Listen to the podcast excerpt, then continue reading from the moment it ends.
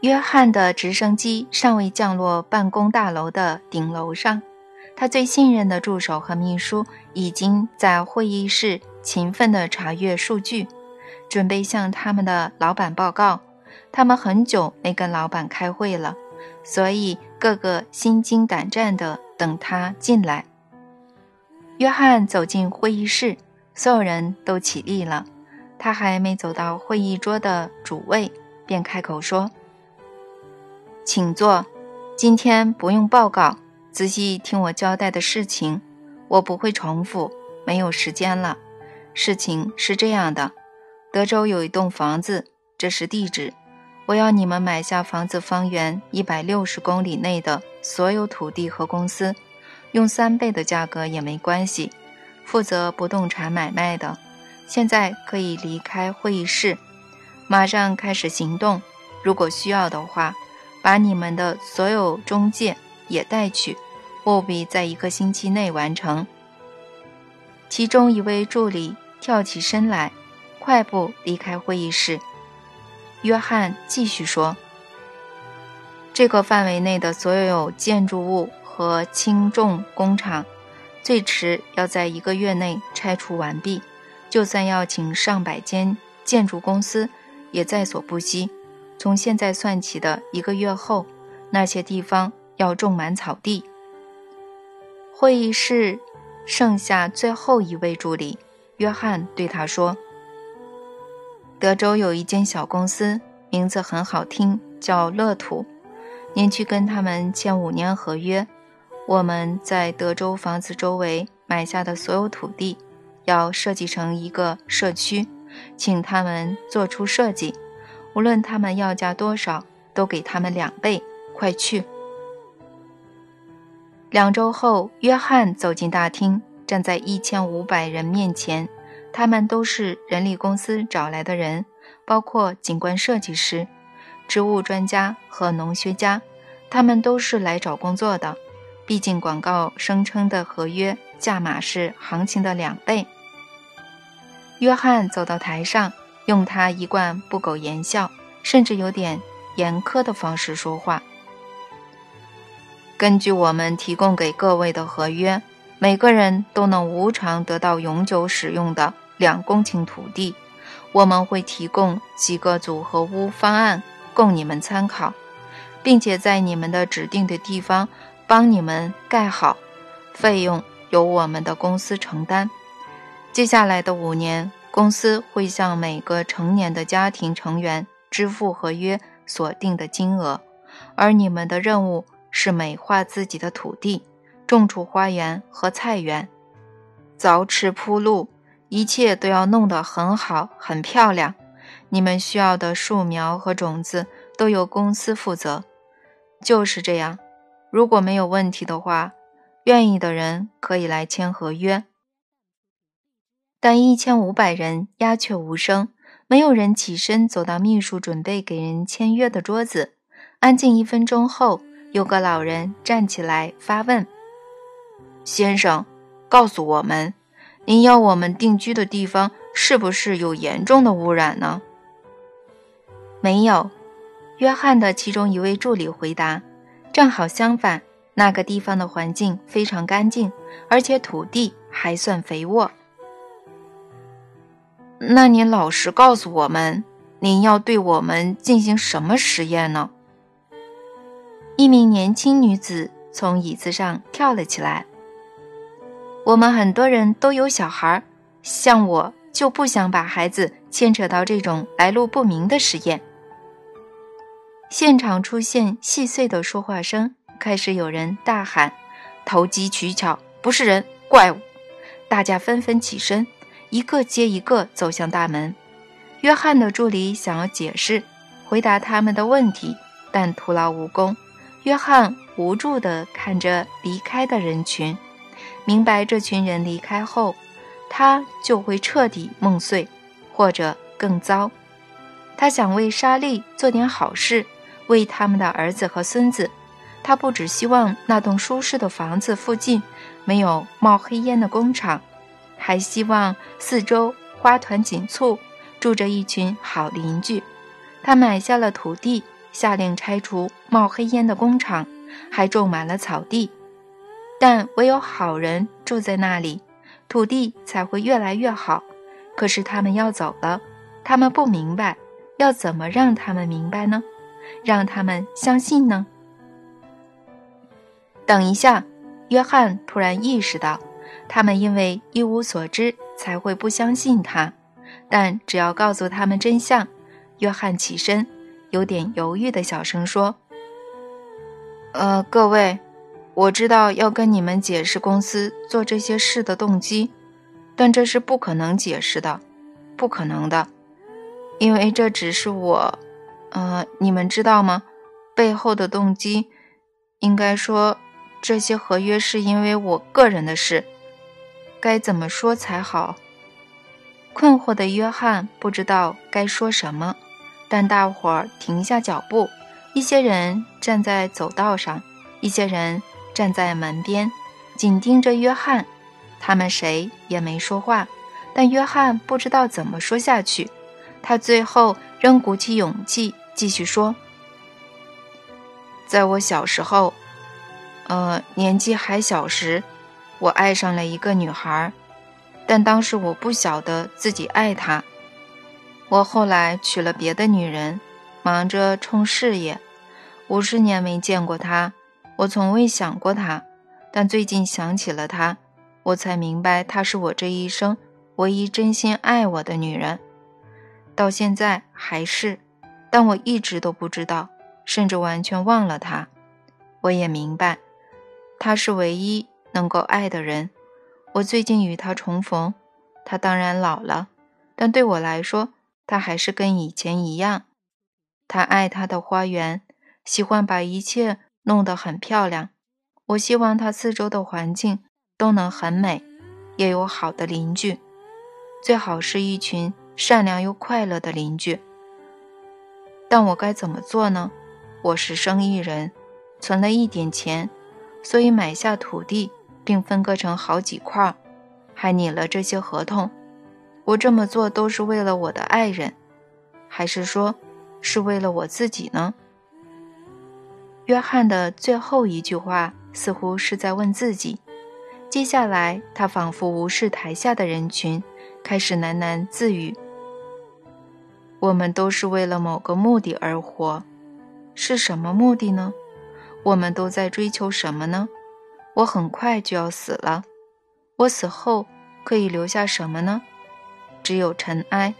但现在我不能这么快死，我要完成计划，我要留下永远流传的东西，留下一座花园给我的爱人，不是很多座。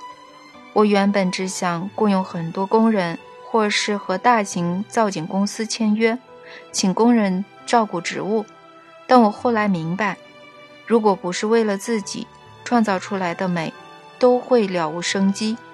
所以我决定请人自己去创造，也就是把土地和房子都给你们，而我只要求我的爱人身边都是美的事物。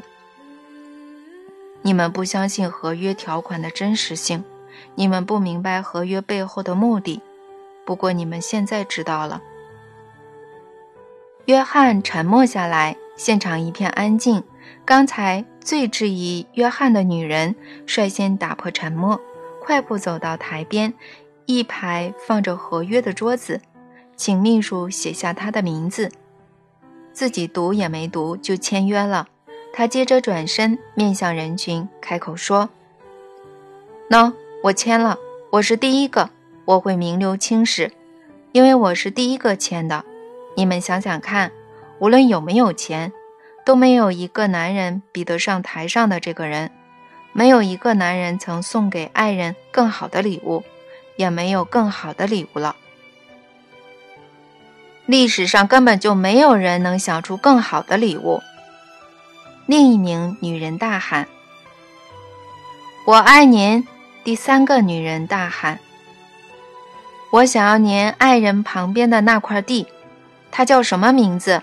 第四个女人问。他叫约翰。开口顿了一下后继续：“也许他不知道比较好，让他觉得是命运在眷顾他。现场的人一窝蜂地往台边的桌子涌去，形成一长排的队伍，大家开心地交谈，开始互称邻居。但大部分的人，尤其是女人，都以爱慕的眼神看着台上的那个人。约翰有生以来第一次感受到好的能量往自己而来，一种来自多人内心充满爱及真诚的能量。这种战胜一切的能量可以治愈任何疾病。他不再跛行地走下台。接下来的几个月，亲力亲为的他积极地在他买下的土地拆除工厂遗迹，讨论沙利房子周围社区的设计细节。以及各种景观设计的方案和所有基础建设。一年后，约翰又来到沙利房子的大门，眼前看得见的范围内，可看到大家都已在自家的大园子种好小树苗。沙利的大门旁也有几株树苗，树根小心地缠绕着。莎莉似乎感觉到他，于是跑出来迎接他。约翰，看到你来真好，太好了！你好，约翰。莎莉迅速地跑向他，像小女孩般热情。她抓起约翰的手，拉他进屋喝茶，开心地不停说着：“你知道吗，约翰？这里发生奇迹了，我好开心，无比的开心。我们家附近不会再有冒黑烟的烟囱了，只会有好邻居。”你看四周生机蓬勃的样子，好有活力。如果你在事业上遇到什么不如意，不用烦心，约翰，你可以一笑置之，搬来这里和我们住。现在我们有钱了，我们的儿子拿到很大的合约，大的惊人的合约。他现在负责这里的所有设计和规划。我们还拿到一块地，我们的儿子要在那边盖房子。如果你愿意的话，我们可以一起搬过去。当然愿意，约翰回答。接着又说：“莎莉，谢谢你的邀请。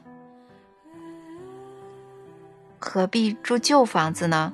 一个声音从约翰的背后传来。他回头看到自己的儿子，他立刻知道那是他的儿子。年轻男子继续说。我想您就是我的父亲吧？乔治说您把妈照片中的儿时朋友误认为他，我就知道是谁来了。而且妈妈总是藏不住自己的感觉。我对您的感觉当然还不像妈妈对您那样，但为了爸妈的幸福，我愿意出钱盖一栋新房子。谢谢你，儿子。约翰压低声音地说：“他很想抱抱自己的儿子，却莫名的退缩了。”年轻男子自行上前一步，伸手介绍自己：“我叫约翰。”太好了，你们相认真是太好了。等你们熟悉彼此之后，会互相喜欢上对方的。来，一起喝茶吧。”莎莉说。他们一坐下来，莎莉又滔滔不绝地说着这几个月来令人难以置信的事情。约翰，你能想象吗？想象一下，这里上演了一个全世界最美的故事，就像童话故事发生在现实中一样。约翰，你想象一下，大家都说周围的土地是由一个人买下的，这个人找了最棒的设计师。农学专家和园丁，然后送给他们每人一块终生使用的几公顷土地。他要他们美化自己的地，由他免费提供所有树苗和种子。往后的五年还会替他们负担美化土地的费用。你想象一下，全部由他买单。他把毕生的积蓄都投入了这个计划。嗯。呃，也有可能不是全部的积蓄，约翰反驳。但大家都说全部。你知道他为什么要这么做吗？为什么呢？约翰冷静地问。这是最美的部分。他这么做都是为了让他的爱人住在一个环境优美的地方。他们还说，这个女的也会景观设计，在这一带也有一栋房子，只是没人知道她是谁，住在哪里。约翰，你能想象如果大家知道她是谁会怎么样吗？怎么样呢？还能怎样？大家肯定想马上见她一眼，甚至将她视为女神一般的摸她。我自己就很想摸摸她。她一定是个特别的女人，或许外表出众，也可能是内在优秀。大家都说世界上不会有女人像她一样，能让男人去做如此特别又美好的行为，所以大家才想一睹庐山真面目，甚至摸摸这个男人。和他特别的女人，他们应该会想这么做。约翰认同他，接着又说：“那我们该怎么办？”莎莉，什么？我们？莎莉惊讶地说：“我说我们，是因为让这里所有事情发生的特别女人就是你，莎莉。”莎莉目不转睛地看着约翰，试图弄清楚刚刚听到的话。当他明白怎么回事时，杯子从他的手中滑落，但没人注意到杯子碎裂的声音。约翰听见椅子倒落的声音，他转头看到儿子从椅子上跳了起来。小约翰走向父亲，以轻柔的中音激动地说。爸爸，爸爸，我能抱你吗？约翰率先抱住儿子，听到他的心跳声，小约翰抱着父亲，兴奋地对他耳语：“这个世界从未听过如此强烈的示爱，甚至没有使用任何话语。我以您为荣，我真替您高兴，爸爸。”父子两人转向莎莉。他仍在消化刚才的一切，突然间，他的脸红了起来，似乎皱纹都被抹平了，泪水从他的眼角滑落，让他觉得有点害羞。